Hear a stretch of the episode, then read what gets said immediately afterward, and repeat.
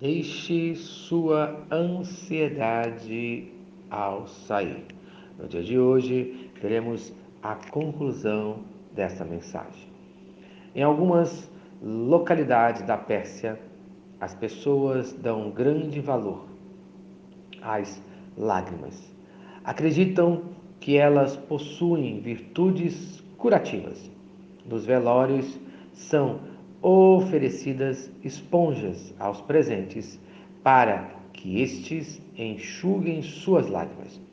A saída, as esponjas são recolhidas e o seu conteúdo cuidadosamente guardado.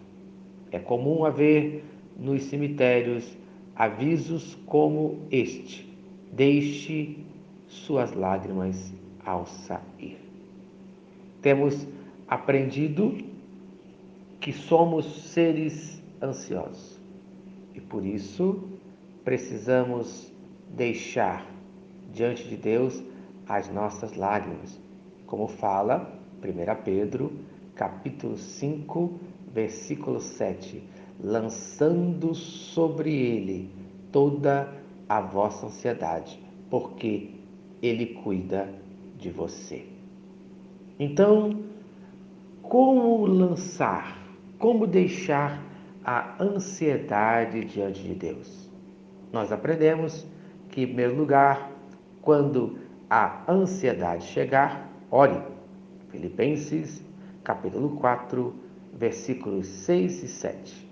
Não andeis ansiosos de coisa alguma, em tudo, porém, sejam conhecidas diante de Deus as vossas petições pela oração e pela súplica com ações de graças, e a paz de Deus, que excede todo entendimento, guardará o vosso coração e a vossa mente em Cristo Jesus. Amém. Você aprendeu que a primeira coisa a fazer quando a ansiedade chegar é orar. Ore a Deus. Insista com Deus em oração e agradeça a Ele pois ele traz uma paz que não pode ser explicada. Ele guarda os seus sentimentos e a sua mente em Cristo Jesus.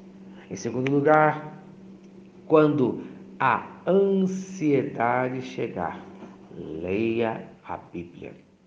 Em 2 Timóteo, capítulo 3, versículos 16 e 17.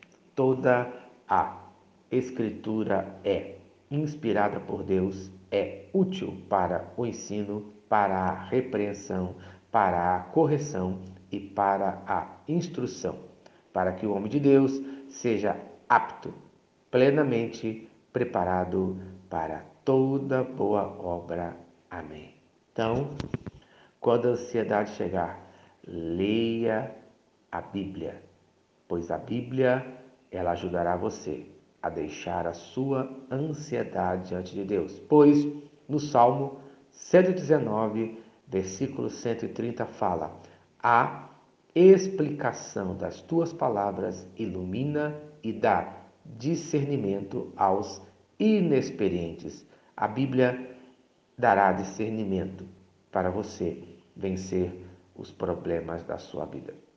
E finalmente, em terceiro lugar, peça ajuda ao próprio Deus, conforme fala Romanos capítulo 8, versículo 26. Também o Espírito, semelhantemente, nos assiste em nossa fraqueza, porque não sabemos orar como convém, mas o mesmo Espírito intercede por nós sobremaneira com gemidos inexprimíveis.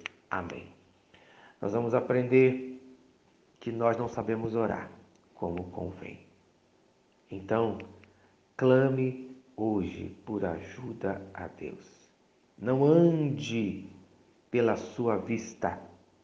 Em 2 Coríntios capítulo 5, versículo 7 fala: "Visto que andamos por fé e não pelo que vemos". No dia de hoje, Deixe a sua ansiedade diante de Deus. Lance sobre ele. Ore. leia a Bíblia e peça ajuda ao próprio Deus, no nome de Jesus. Amém e amém. Se esta mensagem abençoa a sua vida, compartilhe com quem você ama. Vamos orar? Pai, no dia de hoje, mais uma vez, eu deixo as minhas preocupações diante de ti. Senhor, ajuda-me nas minhas fraquezas. Ajuda-me a orar para que eu receba a tua paz, Senhor, que guarda a minha vida. Ajuda hoje, no dia de hoje, que eu leia a tua palavra para receber discernimento para resolver os meus problemas. No nome de Jesus. Amém e amém. Eu sou o pastor Eloy, sou pastor da Primeira Igreja Batista em São Miguel Paulista, localizada na rua Arlindo Colasso, número 85, no centro de São Miguel Paulista, São Paulo. E lembre-se, Deus no controle sempre.